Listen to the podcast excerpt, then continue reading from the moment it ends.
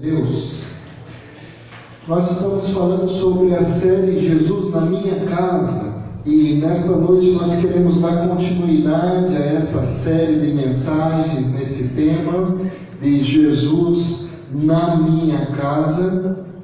Só que fazendo aí um título, um tema derivado nessa série de que casa com Jesus é lugar de cura e salvação. A casa onde está Jesus é lugar de cura e lugar de salvação. E para nós refletirmos neste tema, nós queremos convidar os amados irmãos a abrirem a palavra de Deus no Evangelho segundo escreveu Marcos, no capítulo 2, e nós estaremos refletindo na palavra de Deus neste texto. Marcos, capítulo 2, do verso 1 ao 12.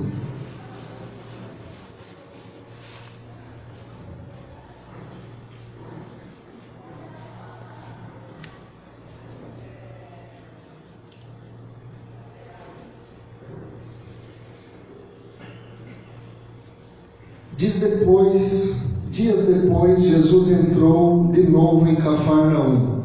E logo se ouviu dizer que ele estava em casa. Muitos se reuniram ali, a ponto de não haver lugar nem mesmo junto à porta. E Jesus anunciava-lhes a palavra.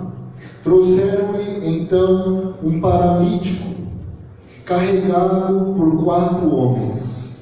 E não podendo aproximar-se de Jesus por causa da multidão, removeram o telhado no ponto correspondente ao lugar onde Jesus se encontrava, e pela abertura do telhado desceram a maca, o leito em que o paralítico estava deitado. Vendo-lhes Jesus a fé, disse ao paralítico: Filho, os seus pecados estão perdoados. Alguns escribas estavam sentados ali e pensavam em seu coração: como ele se atreve a falar assim? Isto é blasfêmia. Quem pode perdoar pecados a não ser um, que é Deus? E Jesus, percebendo imediatamente assim pensavam, disse-lhes: Por que vocês estão pensando essas coisas em seu coração? O que é mais fácil? Dizer ao paralítico: Os seus pecados estão perdoados? Ou dizer: Levante-se, tome o seu leito e ande?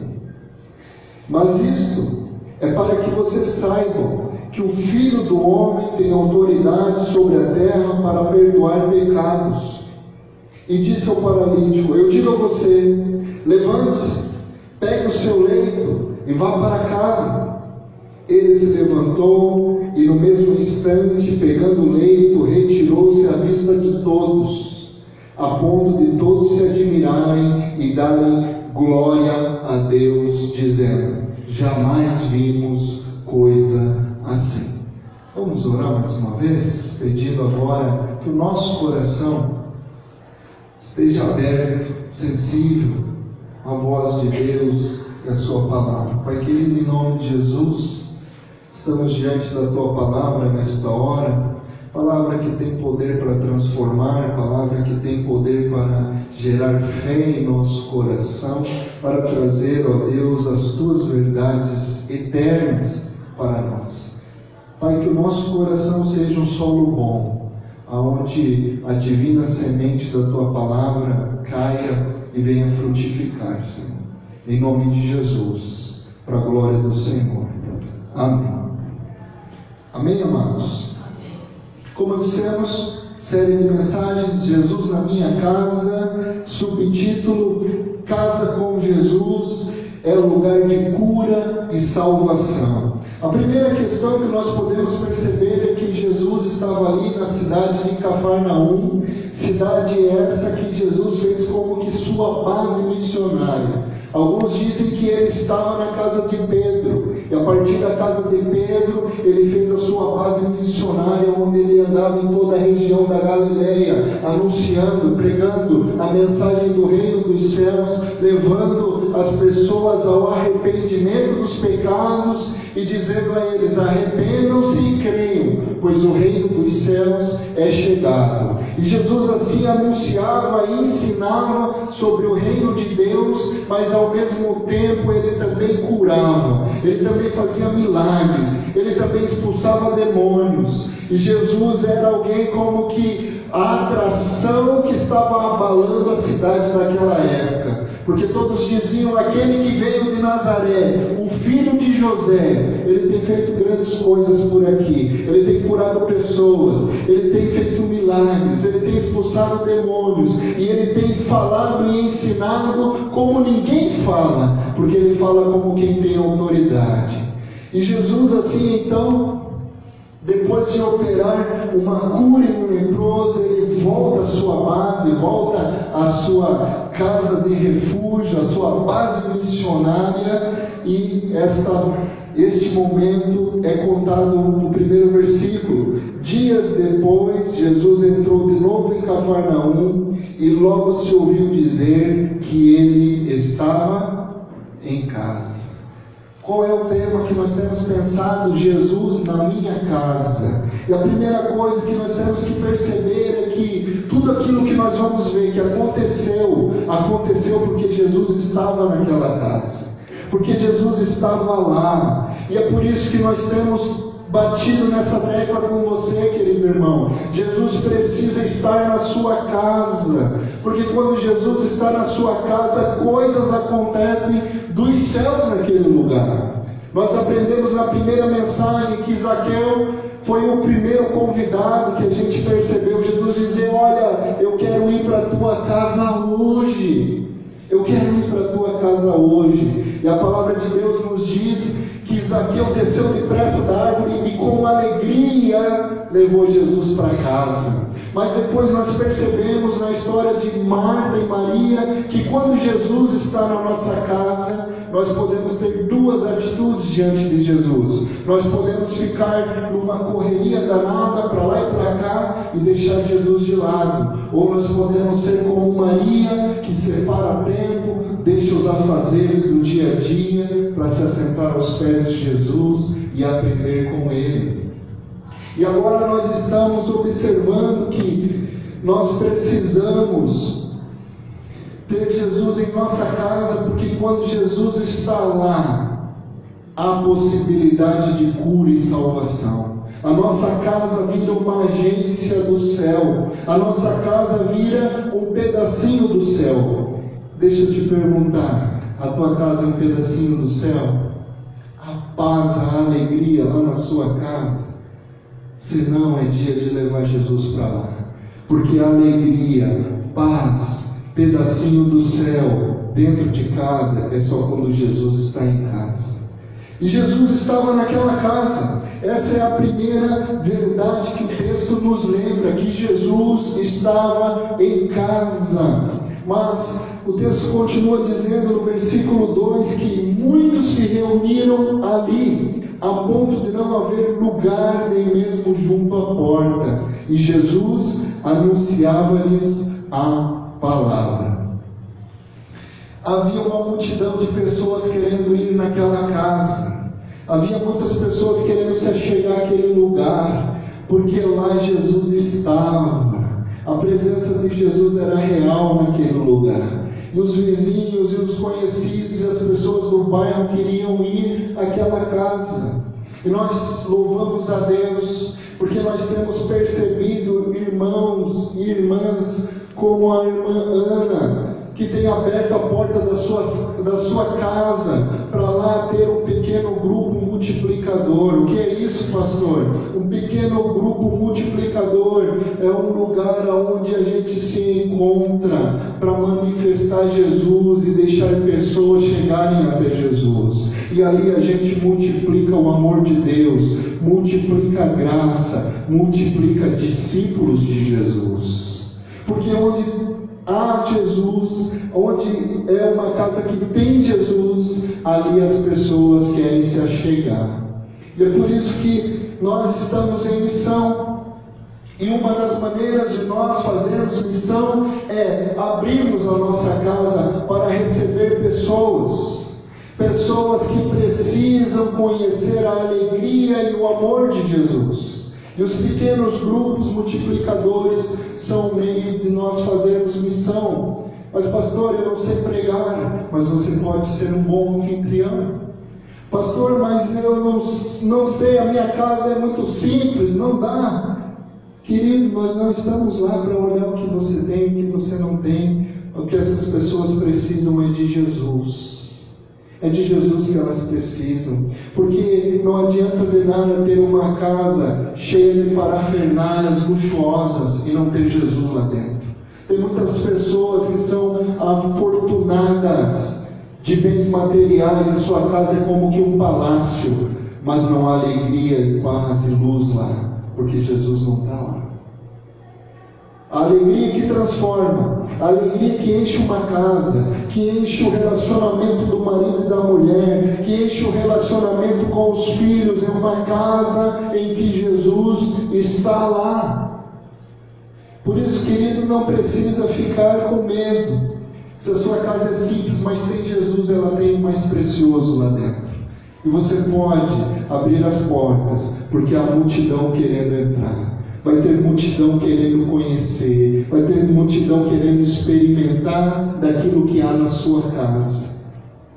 Porque uma casa que há Jesus é um lugar de cura e de salvação. Mas o texto então vai continuar a nos dizer que Jesus lá anunciava-lhes a palavra. Veja, quando Jesus está numa casa, ele não simplesmente está lá por estar, mas a pregação da palavra de Deus naquele lugar, a palavra de Jesus lá. Quantos são os lares de cristãos que se diz que Jesus está lá, mas não há uma oração, não há uma leitura de salmo, não há um estudo bíblico? Mas quando Jesus está em casa, ele anuncia a sua palavra lá. Ele anuncia a sua palavra lá. Qual é o lugar que a palavra de Deus tem ocupado na sua casa, querido? Em cima da estante, juntando poeira. Quando Jesus está lá, a palavra é anunciada, a palavra é lida, a palavra é estudada, a palavra é compartilhada. Mas então nós prosseguimos no texto percebendo que no verso 3 Trouxeram-lhe então um paralítico carregado por quatro homens. Alguns amigos perceberam que havia um irmão, um colega que estava paralítico. O texto não nos diz se ele era paralítico de nascença ou algo fez com que ele ficasse paralítico. E nós poderíamos associar essa paralisia a muitas coisas para além da paralisia física. Em primeiro lugar, nós devemos lembrar que todo aquele que ainda não foi salvo, liberto por Jesus, está paralisado espiritualmente sua vida. Porque somente Jesus faz-nos ser livres. E ele disse: Conhecer a verdade e a verdade vos libertará. Sereis livres quando o Filho vos libertar. E a liberdade em Jesus. E muitas pessoas, por causa do estilo de vida e dos relacionamentos e de tantas coisas que se envolvem, elas estão como que paralisadas em sua vida e precisam que Jesus as liberte. Precisa que Jesus venha libertá-las de sua paralisia mas a paralisia em vários outros aspectos. A paralisia no relacionamento conjugal, a paralisia na educação dos filhos, a paralisia na vida profissional, a paralisia, como no caso dele, uma enfermidade física. E tantas são as áreas que muitas vezes até nós carregamos paralisadas. Sabe aquela área que você ora, chora e parece que está sempre patinando? Isso é uma paralisia. Mas o Senhor quer te libertar, Ele quer fazer essa paralisia ser curada. E é interessante que nós vemos aqui então amigos que se compadecem daquele que tem uma paralisia. E eles resolvem levar ele até Jesus.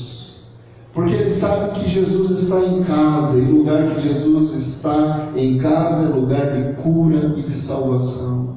E esses homens pegam aquele amigo na maca e tentam levar até o lugar em que Jesus está. Porque Jesus tem poder para libertar e curar toda e qualquer paralisia da sua vida, da vida de todas as pessoas. No verso 4, então, nós vemos dizer o seguinte: eles chegaram lá, mas não podiam se aproximar de Jesus por causa da multidão. Removeram o telhado no ponto correspondente ao lugar onde Jesus se encontrava, e pela abertura desceram o leito em que o paralítico estava deitado diante de Jesus. As casas lá antigamente era feito como que se fosse de pau a pique, argila, e o telhado tinha uma cobertura de palha. Então os homens fizeram como que um recorte no telhado, tiraram aquela parte do telhado e desceram o homem paralítico em cima da maca até a presença de Jesus. Você consegue imaginar essa cena? Força um pouquinho aí a sua mente, imagina comigo, aquela multidão em volta da casa. Não tem lugar nem na porta, nem na janela, os amigos chegam carregando e ele está ali paralisado, sabe-se lá quanto tempo, se é de nascença, se não é, mas ele não anda. Ele está parado, ele está travado, sua vida não vai para frente. E aí então, os amigos chegam com ele, olham a multidão e falam: Meu Deus, vamos ter que dar um jeito. Sobe no telhado, vamos tentar abrir o telhado e colocar ele lá por cima. E então eles tiram aquela parte do telhado e descem lá na frente de Jesus. E nós aprendemos uma lição muito importante aqui. A dificuldade do paralítico para se chegar a Jesus era a multidão. Muitas pessoas estão paralisadas e não conseguem romper a multidão de coisas que as impede de chegar a Jesus, que as impede de receber a sua cura, que as impede de receber a sua transformação, a sua salvação. Mas aqueles amigos se esforçam e levantam ele pelo teto e sabe, queridos, o que eu aprendo aqui foi algo muito lindo que Deus falou no meu coração. Que quando nós queremos levar uma pessoa a Jesus, sempre há uma possibilidade. Sempre há uma maneira quando a gente quer abençoar uma vida e quando nós queremos levar uma pessoa a Jesus. Mas exige esforço, exige um certo desejo de executar essa obra. Talvez há pessoas que você se relacione com elas, você sabe porque ela já desabafou com você e a vida dela está paralisada, ela precisa ser liberta por Jesus, ela precisa ser curada. E você fica pensando, pô, mas é a agenda, é, é, o conflito de horário, é porque ah, se eu for lá vai, vão pensar isso, e uma multidão impede aquela pessoa de se achegar a Jesus, uma multidão de coisas. Mas você precisa se esforçar para levá-la até Jesus. Porque quando você quer levar alguém até Jesus e quer abençoar uma vida, sempre há uma possibilidade, sempre há uma maneira. Deus dá uma estratégia, Deus dá um jeito. E por isso, nós que estamos iniciando a nossa campanha de missões, eu queria te incentivar a perceber os seus amigos, aqueles que você está se relacionando, que precisam conhecer Jesus e ter as suas vidas não mais paralisadas. E que você possa se esforçar para romper a multidão e levar essa pessoa até Jesus. Como? Não sei como. Meu chefe, meu vizinho não me dá abertura, mas eu sei que ele precisa de Jesus. Ore por ele. Primeiro passo. Ore por ele. Coloque a vida dele diante de Jesus. Peça ao Senhor uma oportunidade de anunciar Jesus, de falar de Jesus. E assim, leve-o até Cristo. Leve-o até Cristo. E ele será curado certamente. Nós vamos perceber, amados irmãos, que no verso 5, então, Jesus fala o seguinte para aquele paralítico: Vendo-lhes a fé, Jesus disse ao paralítico: Filho, os seus pecados estão perdoados. Aquele homem que estava paralisado na sua vida, ele creu que Cristo tinha poder para curar a sua paralisia. Provavelmente seus amigos chegaram e falaram: Meu querido, meu amigo, vamos lá. Jesus tem poder para curar. Jesus pode salvar. Jesus pode perdoar seus pecados. Ele pode transformar sua vida. Ele pode transformar toda a sua realidade. Vamos com a gente. Você imagina? Talvez aquele paralítico falasse o que muitos de nós já dissemos em algum momento da nossa vida. Não dá, não vai dar. Mais essa coisa, já tentei várias coisas, não dá mais certo. Já era. Não, eu nem quero ir lá porque eu vou receber mais um não. Vai ser mais uma tentativa frustrada. Então eu não quero. Não, vamos lá. Porque esse Jesus de Nazaré é diferente. Ele vai curar, ele vai fazer, ele vai salvar, ele está fazendo isso aqui. Você já ouviu aí falar dele, que ele está fazendo essa obra, que ele está transformando vidas, que ele salva, que ele restaura. E aí então eu creio que o paralítico falou, então vamos. Mas você sabe, eu, só vocês me levarem, então nós vamos te levar. Mas você vai. E os amigos também crendo junto. Crendo que ele ia ter a cura, ia ter a salvação.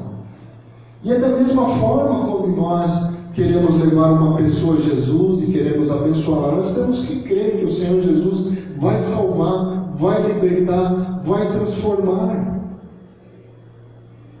E aquela pessoa vai em fé. E essa é uma lição que nós precisamos aprender. Jesus viu a fé deles. E para que você possa receber a tua cura, para que você possa receber a salvação, o perdão dos pecados, você tem que crer em Jesus, acreditar nele, acreditar que ele tem poder. Como é que uma prostituta sai da prostituição? Como é que um ladrão sai da vida do crime? Como é que um usuário sai do crack, da cocaína? Porque crê que Jesus tem poder. E assim Jesus salva e transforma e restaura. É pela fé, somente pela fé em Jesus, que nós recebemos a salvação e que nós recebemos a cura das nossas enfermidades. Você precisa crer. Qual é a parte da sua vida que está paralisada? Talvez você seja um cristão, talvez você já foi liberto por Jesus, já recebeu a tua salvação. Mas há áreas na tua vida que você olha e você vê que está paralisada. Você precisa buscar com fé. E a Jesus fé que Ele pode curar essa paralisia na sua vida. Qual é a área? A área profissional, área financeira, relacionamentos, conjugal, com filho, áreas espirituais, leitura, oração, intimidade com Deus. Qual é a área que a tua vida está paralisada, irmão? Qual é a área que a tua vida está paralisada, minha irmã? É pela fé nele e no seu poder que você recebe a cura da sua paralisia, recebe a sua salvação. Jesus viu a fé daqueles homens e falou para eles: os seus pecados estão perdoados. E então nós vamos ver, queridos irmãos, que a partir do verso 6 estavam ali os críticos de plantão, né? Alguns escribas estavam sentados ali e pensavam em seu coração: como ele se atreve a falar assim? Isto é blasfêmia. Quem pode perdoar pecados a não ser um, que é Deus? Aqueles homens estavam ali especulando, questionando enquanto Jesus fazia o milagre. Quando Jesus faz um milagre, os homens querem explicar, querem dar lógica para o negócio, querem dizer quem pode, quem não pode, mas quando Deus quer curar, Deus quer fazer a obra na vida de alguém, Ele faz na hora que Ele quer, sem data marcada, sem hora marcada. Basta Ele enxergar uma fé. Basta Ele enxergar pessoas chegando a Ele com fé. Ele opera o seu milagre, Ele cura, Ele transforma. E aí as pessoas ficam muitas vezes como esses religiosos, mas como assim? Jesus está fazendo isso, né?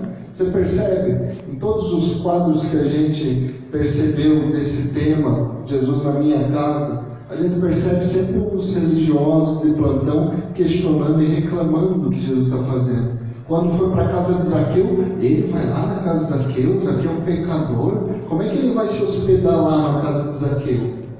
Depois, quando Jesus vai ensinar a orar, ele fala: Ora, não ora como esses daí que querem se aparecer, ora lá no secreto, no íntimo do teu quarto, que teu pai que te vê secreto vai te recompensar. Agora Jesus está na casa e está fazendo milagre, está curando, e tem gente lá reclamando: quem é ele para fazer isso? Quem é ele para, num pequeno grupo, transformar vidas, salvar pessoas? Levantar missionários, levantar obreiros, pastores, quem é ele? Quando Jesus quer fazer, ele faz.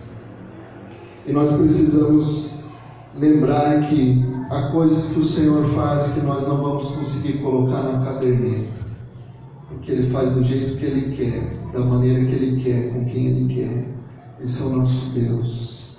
Para Ele, nada é impossível. Aquilo que é impossível para os homens é possível para Deus.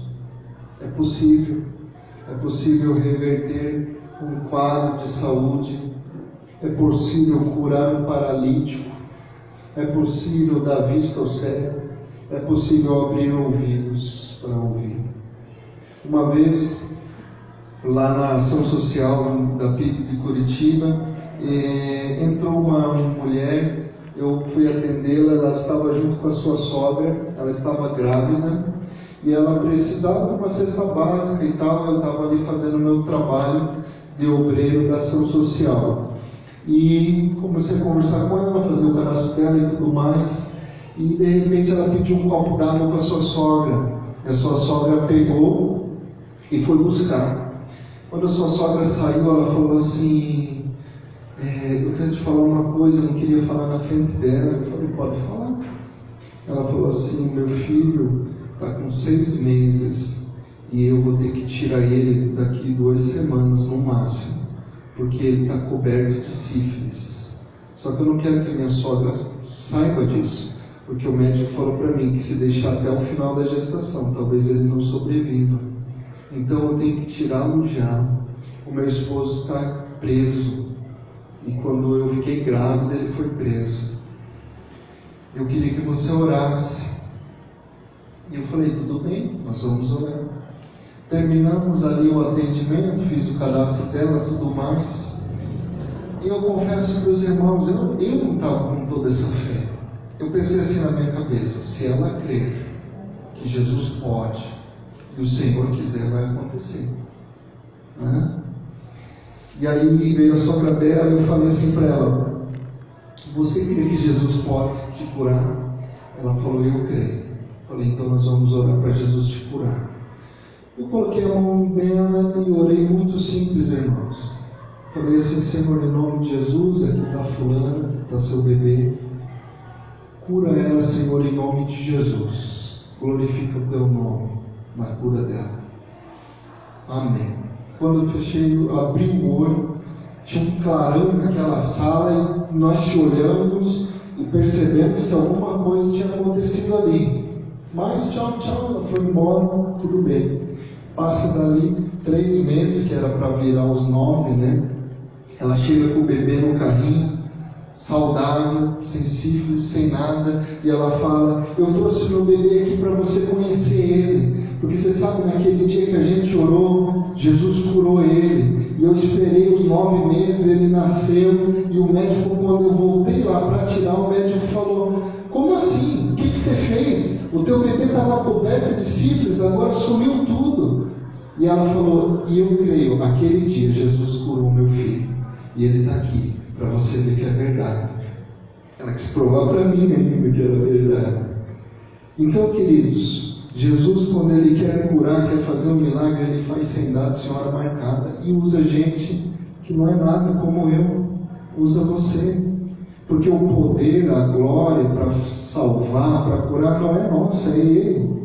Nós somos apenas um instrumento que precisa se deixar ser usado pelo Senhor, que precisa, invertendo a ordem, não só pensar em Jesus na nossa casa, porque nós aprendemos que casa de Deus somos nós. Quando Jesus está morando em nós, no nosso coração, nós somos templo, morada de Deus.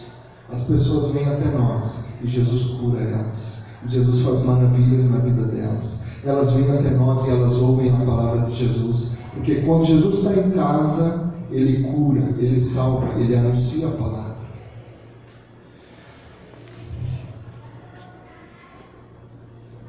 Mas então Jesus responde àqueles homens que queriam limitar o seu poder e a sua ação, dizendo: Quem é esse que quer fazer essas coisas e diz que perdoa pecados?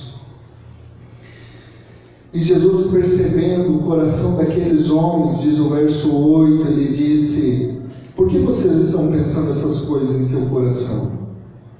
O que é mais fácil? Dizer ao paralítico: os seus pecados estão perdoados, ou dizer, levante-se, tome o seu leito e ande. Naquela época, o entendimento era um só. Era o seguinte: se você tem algum problema na tua vida, você está em pecado. Parece o pensamento de alguns lugares, né? Que se você tem alguma dificuldade, porque é pecado escondido, meu irmão. Isso acontece? Pode ser? Pode. Mas tem vezes que a gente passa batalhas na nossa vida e nós não estamos em pecado, nós não estamos em desobediência a Deus. Nós estamos caminhando direitinho. E ainda vem de bônus, porque quando você começa realmente a andar no estreito, andar com Jesus, a luta vem. Então, não é uma regra ter problemas, estar em pecado. Pode ser sim. Quando ah, Davi não tinha confessado o seu pecado, que tinha adulterado com Betseba, ele diz no Salmo 32 o que? Que ele sentiu os ossos dele ser esmagados, porque ele estava escondendo o pecado dele, não tinha confessado que ele tinha adulterado com a mulher do outro. Então, é possível acontecer isso, um pecado meu virar uma sequela ou se manifestar no meu corpo físico com uma enfermidade, com alguma coisa? É possível. Perdão não liberado, mágoas, rancores, geram depressão, geram câncer, geram gastrites, geram um monte de coisa. É algo espiritual que está gerando um efeito colateral no físico. Isso é uma realidade. Mas nem sempre é assim. Às vezes você pode ter uma dificuldade, está pelejando numa área, mas você está na paz, você está caminhando bem com Deus. Então não é uma regra, mas é possível sim, também acontece isso. Só que lá naquela época, para a religião, o pensamento era só um lado da moeda, era só assim: se você está sofrendo, se você está passando por isso, é porque Deus te amaldiçoou, porque você está em pecado, você está em desobediência. E os religiosos pensavam isso daquele homem. Ele está paralítico porque ele fez algo. E ele está pagando o preço. Só que, por eles pensarem assim, era muito difícil eles acreditarem que aquele homem poderia voltar a andar, poderia ter a cura dele. Olhavam para ele e pensavam: esse aí não anda mais. Deus amaldiçoou ele, ele vai morrer assim. E como alguns pensam quando olham algumas vidas paralisadas em outras áreas. Esse aí nunca mais vai casar, esse aí nunca vai dar certo em nada, esse aí só vive endividado, nunca vai pôr as contas em dia, esse aí nunca vai ter nada na vida, porque acha que a paralisia vai ser para sempre, acha que não há cura para a paralisia.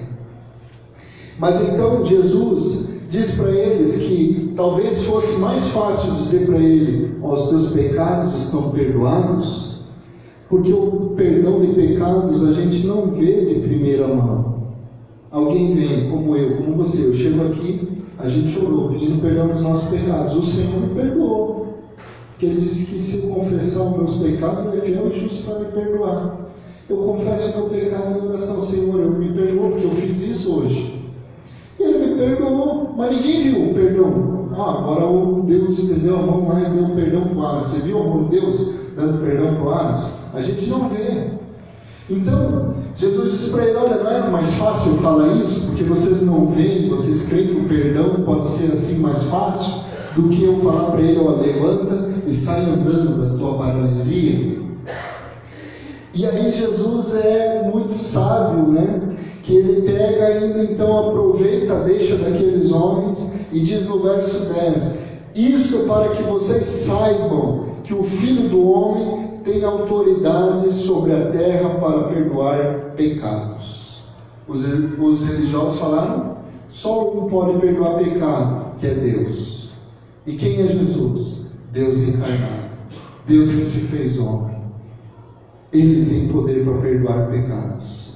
Basta crer nele, basta ter fé nele, que ele perdoa, que ele salva. Aí eu tenho uma consciência muito pesada do estilo de vida que eu levo da vida que eu já levei, de coisas que eu fiz para pessoas lá atrás. Eu acho que Deus nunca vai me perdoar. Basta você crer em Jesus, que Ele tem poder para perdoar todos os pecados. Há poder no sangue de Jesus. Há poder no sangue de Jesus. Basta você estar debaixo daquele sangue vertido na cruz do Calvário que lava de toda culpa, de todo pecado de toda enfermidade da nossa alma. Jesus tem poder para perdoar e para salvar. O Filho do Homem tem autoridade sobre a terra para perdoar pecados. E disse ao paralítico: Eu digo a você, levante-se, pegue o seu leito e vá para casa. E o que as pessoas começaram a dizer que estavam em volta? Você é glória a Deus. Nós nunca vimos essas maravilhas. Glória a Deus. Que coisa extraordinária. As pessoas começaram a glorificar a Deus quando viram aquele homem se levantar, pegar a maca e sair andando. Eu não sei qual é a área da tua vida que está paralisada, querido. Mas hoje Jesus te diz: levante-se, pegue a sua maca e vá para casa. Saia andando deste lugar Receba pela fé a cura da paralisia da tua vida. É a área? Creia, creia como aquela mulher que creu que Jesus ia curar o bebê dela e ela recebeu a cura dela. Jesus viu a fé daqueles homens e liberou o perdão, liberou a salvação. Hoje é dia de cura nesse lugar. Jesus quer curar você, quer te levar livre daquilo que tem paralisado a sua vida. É um vício, é um sentimento. O que, que é? Coloque diante de Jesus, com fé, e Ele vai te curar hoje, Ele vai te salvar hoje. Hoje é noite de salvação, hoje é noite de cura neste lugar. Jesus está aqui, quer te curar, quer te libertar. Por isso eu quero orar com você. Você que quer ser esse instrumento para levar outros a Jesus, para que outros possam ser libertos da sua paralisia. Você pode vir aqui à frente, nós vamos pedir para Jesus te usar, para que Jesus esteja na sua casa, que em primeiro lugar é no seu coração, Ele ir morar dentro de você. Mas quando Ele for morar dentro de você, Ele também vai para a tua casa. Ele também vai para a tua casa. E por falar na tua casa, como é que está lá? Como é que está o relacionamento lá na tua casa? Está precisando de Jesus lá? Está precisando de cura? Pode vir aqui à frente, nós vamos orar. Você fica constrangido. O Senhor disse para mim em casa, Alisson, ore por cura hoje nessa noite. Se você tem algum problema de saúde, crê que Jesus vai te curar, pode vir aqui à frente em nome de Jesus. Não sou eu que faço milagre, não sou eu que curo, é Jesus. Há poder no nome de Jesus. há poder no sangue de Jesus derramado na cruz. Qual é a tua paralisia? Venha, traga, coloque diante de Jesus. Não deixe a multidão de sentimentos te impedir de chegar a Jesus. Não deixe a preocupação com o que os outros vão ver e vão pensar te impedir de chegar a Jesus. A multidão impedir as pessoas de chegar a Jesus. O que, que você tem? Qual é a paralisia? É a enfermidade? É alguém da sua família? Creia, venha, vamos colocar juntos diante de Jesus. E o Senhor vai curar. Vamos orar, queridos.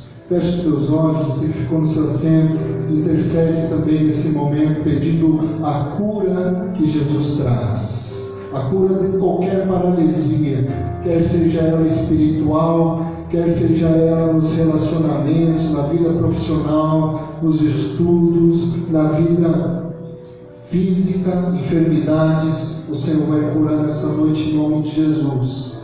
Creia, creia, peça a sua cura. Pai querido, em nome de Jesus, tu sabes, ó Pai, não há poder em mim, Senhor, mas somente poder no Senhor. E o Senhor disse que nesta noite iria curar, iria libertar. E eu sei que aqui estão, Senhor, pessoas pedindo ao Senhor que o Senhor venha salvar, que o Senhor venha transformar, que o Senhor venha libertar, Senhor. Que o Senhor, em nome de Jesus, derrame o teu Espírito sobre cada um, trazendo a restauração, trazendo o renovo, trazendo a libertação, Senhor. Desbloqueia os caminhos, desbloqueia aquilo que está paralisado em cada vida, em cada coração aqui nesta noite, em nome de Jesus. Pois nós cremos no poder do teu nome, nós cremos no poder do teu sangue vertido na cruz pois na cruz do Calvário, o teu sangue derramado, o Senhor disse que levou todas as nossas enfermidades, quer sejam elas físicas, quer sejam elas espirituais, o Senhor levou todas. Por isso, Pai querido, em nome de Jesus, derrama a tua cura sobre cada um nesta noite, Pai. Que cada um possa ser curado, liberto da sua paralisia.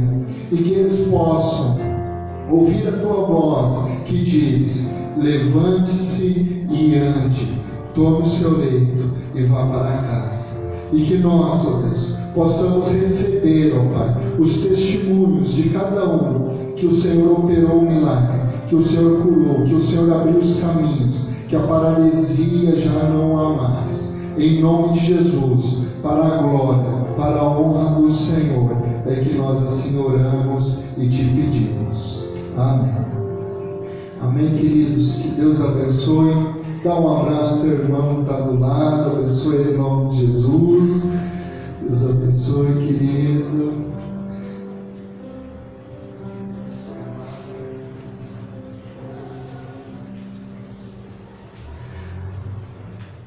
Aleluia. Louvado seja.